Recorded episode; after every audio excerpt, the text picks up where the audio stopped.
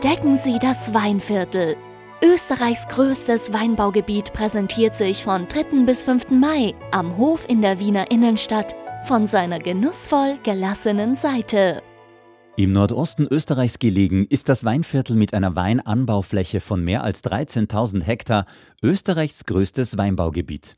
Kein Wunder also, dass sich hier der Wein in allen Facetten erleben und genießen lässt. Im Glas ebenso wie auf einer Radtour entlang spezieller Weinradwege oder in den Kellergassen, dem Markenzeichen des Weinviertels. Das pannonische Klima und die Lössböden bieten hervorragende Bedingungen für den Weinbau.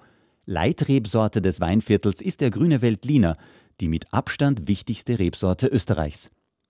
In seiner gebietstypischen Ausprägung sorgt der grüne Veltliner des Weinviertels als Weinviertel DRC für Furore.